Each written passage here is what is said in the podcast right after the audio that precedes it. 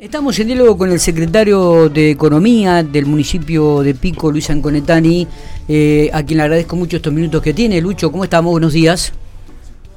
Buenos días, Miguel, ¿cómo andan todos? Muy bien, hombre de fútbol, me imagino que esperamos con ansiedad el partido de esta tarde, ¿no?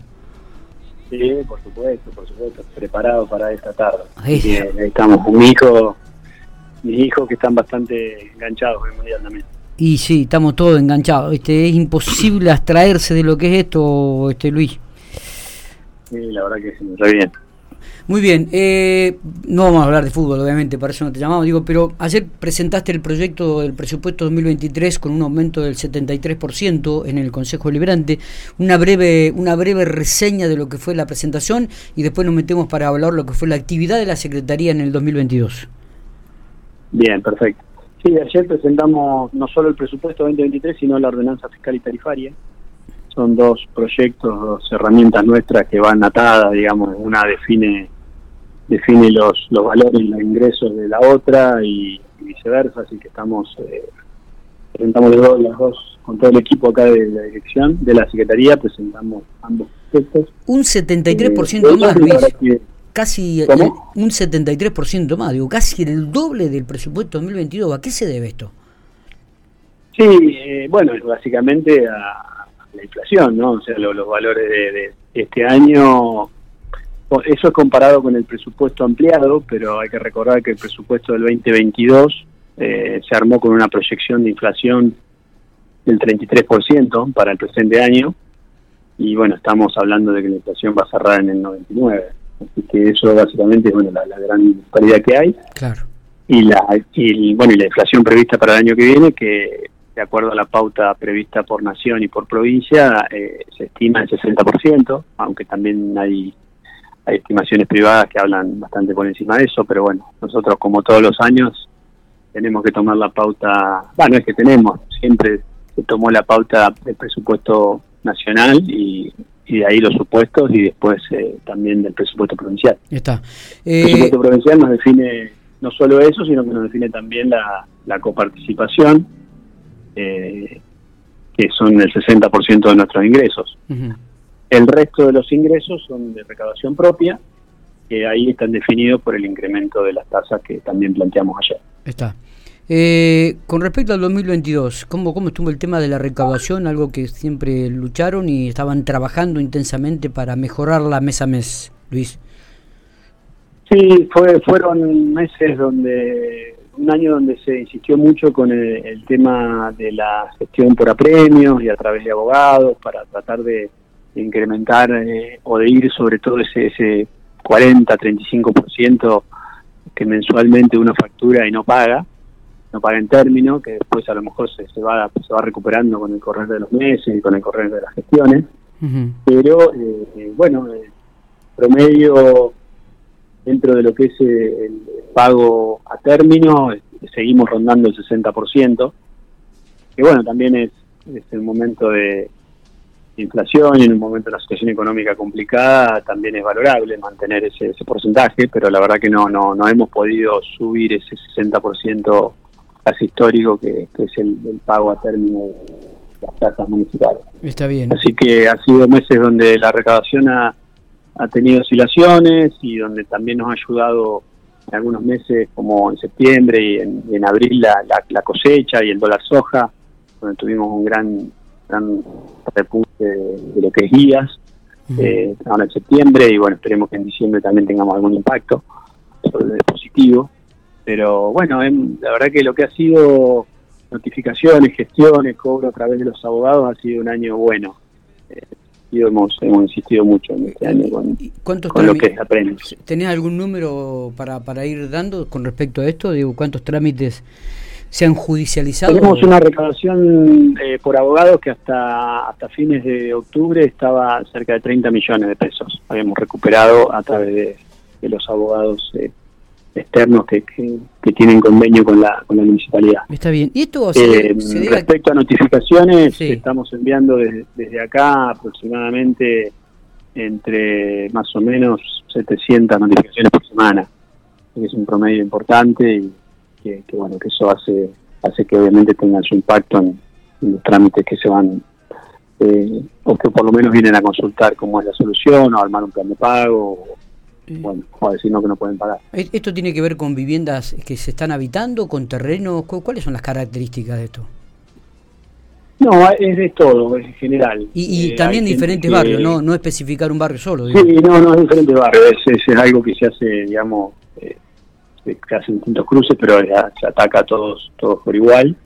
Eh, obviamente hay gente que tiene alguna, eh, un lote grande que está especulando con una venta y que en el momento de tener que pagar las tasas eh, repercute, pero bueno, sabe que es una inversión que la, pero digamos, es, hay de todo, hay vivienda única, hay inversiones, hay, perfiles. Está bien, está bien. Eh, ¿Cómo está el tema de, los impuestos? Se vienen eh, el año pasado, creo que en, enero hubo un aumento importante. ¿Cómo se van a manejar con respecto a este 2022 el, el año venidero en relación a los impuestos, el aumento de impuestos? Esto es algo es algo de lo que hablamos ayer respecto a las tasas. Nosotros cobramos tasas por, por prestación, digamos, de, los servicios.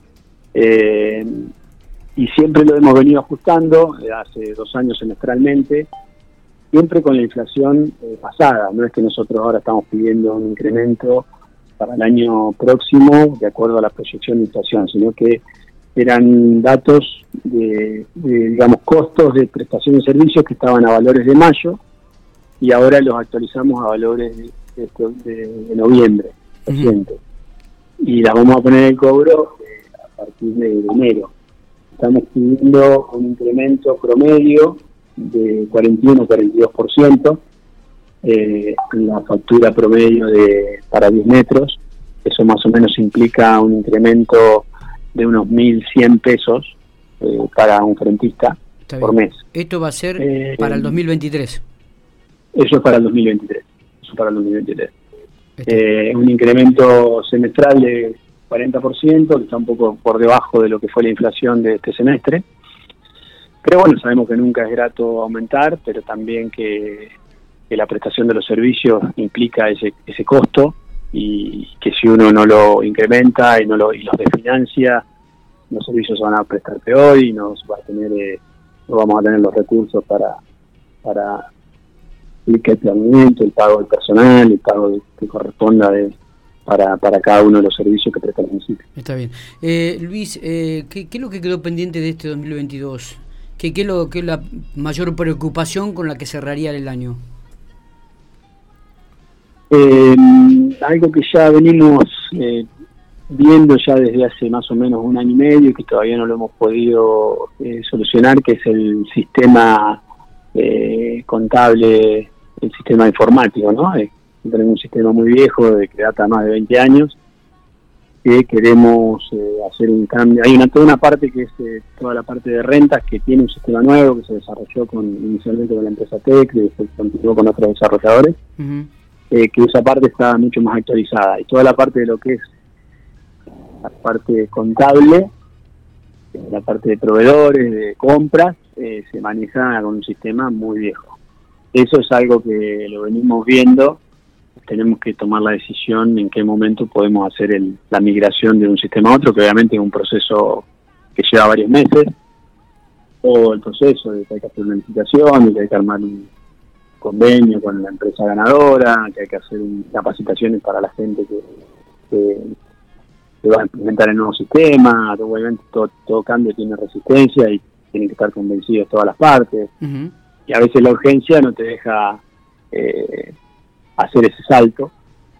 Bueno, estamos eh, los últimos meses insistiendo bastante con esto y vamos a ver si podemos tomar una decisión los primeros meses año que viene. ¿Está equilibrada las finanzas y la economía de la municipalidad, este Luis, en estos momentos?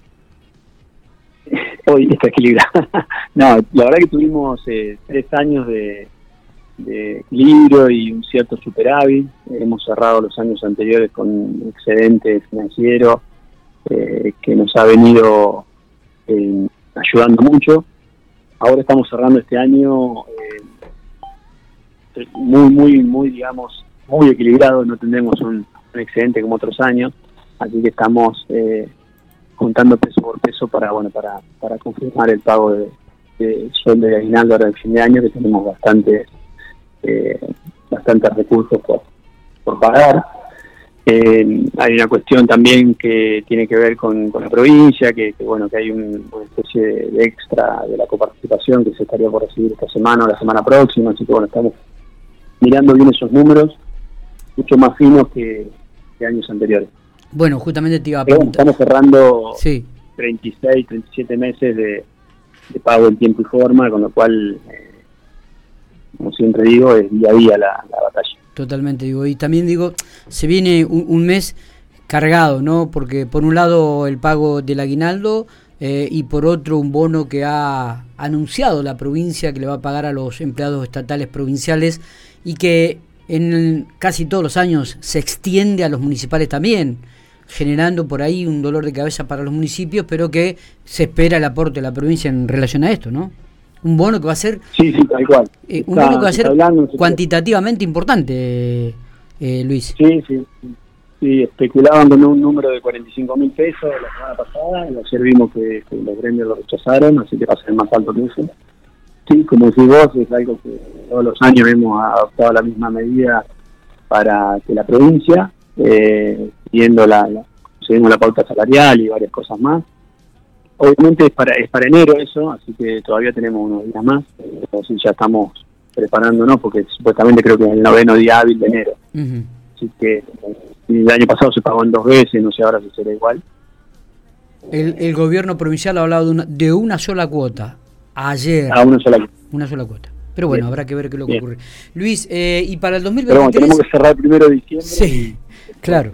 Eh, y digo, y para el 2023, la última, este, ¿cuál es el objetivo más importante de la Secretaría?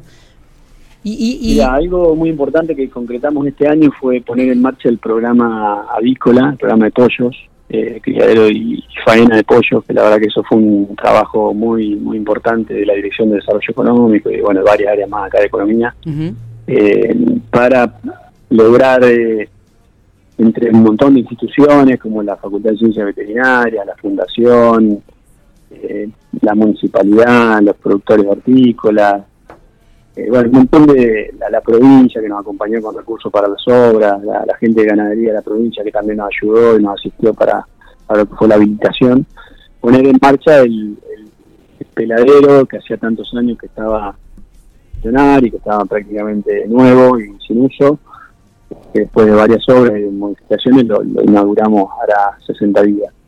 Y además haber conveniado con la universidad con la universidad con la Facultad de Ciencias Veterinarias para poner esos criaderos de pollo que tenemos allá en la UDEP, donde hay actualmente unos 500 pollos aproximadamente criándose y hay unos eh, dos médicos veterinarios contratados y seis pasantes de la Facultad de Ciencias Veterinarias trabajando ahí, mm. colaborando y aprendiendo, así que es un proyecto que, va bien, que, tenemos que seguirlo potenciando, eso se complementa con convenio con los sectores de las probadas que, están haciendo lo que es la siembra y la cosecha de granos para el alimento de los pollos, así que es un proyecto bastante interesante y ahora lo que tenemos que hacer es seguir desarrollando algunos productores locales para que utilicen el servicio de faena de la de, la planta. Eh, porque hoy hay una capacidad ociosa y nosotros hoy con los pollos eh, propios, digamos, de la municipalidad, eh. debe haber, mejor deben quedar unos 10 días libres de, de la planta de faena que se podrían utilizar para otros productores para que lo puedan eh, hacer de manera más controlada y, desde el punto de vista alimentario más, más eh, digamos, higiénica o mejor, para para no hacerlo, digamos, de manera privada, lo puedan comercializar en, los locales, eh, en los comercios locales. Está. la última, con respecto a la entrega de estos créditos que está otorgando el municipio, ¿cuál es el tema de, de, la devolución, ¿no? de la recuperación de los mismos? Ah, justamente ayer hablábamos en el consejo, estamos en, un porcentaje de recupero. O sea que se te escucha, no sé si se te escucha un poquito lejos, cerca, lejos, cerca, no sé si podemos mejorar la, comunicación, Luis. A ver. A ver si ahí me escucha, ¿ahí me escucha mejor. Sí, sí. Eh, estamos cerca del 90%, 87 en una línea y 90 en la otra, 90% de recupero. Ha sido un año muy, muy intenso en cuanto a los créditos Eh, aproximadamente estamos cerca de los 150 créditos entregados, con casi 50 millones de pesos entre las distintas líneas. La verdad que eh, tanto la ley 2870 como la ley 2461, como Galpón PIN, como los créditos de recupero, eh, ustedes han visto que a lo largo de todo el año hemos tenido varias entregas de crédito. Es verdad, es verdad. Luis, gracias por estos minutos, ¿eh? como siempre, muy amable. Muy bien,